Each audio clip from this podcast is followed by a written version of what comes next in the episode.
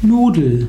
Nudel ist eine der beliebtesten Getreideformen. Also Menschen, die Getreide essen, essen heutzutage besonders gerne Nudeln. Am besten sind Vollkornnudeln. Nudeln besteht aus Teig, der getrocknet wurde und der anschließend in heißem Wasser, kochendem Wasser, meistens Salzwasser, gekocht wurde.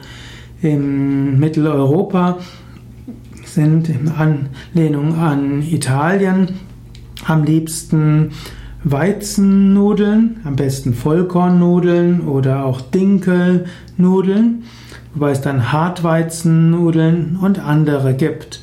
Am gesündesten sind natürlich die Vollkornnudeln, manche lieben auch die Dinkelnudeln.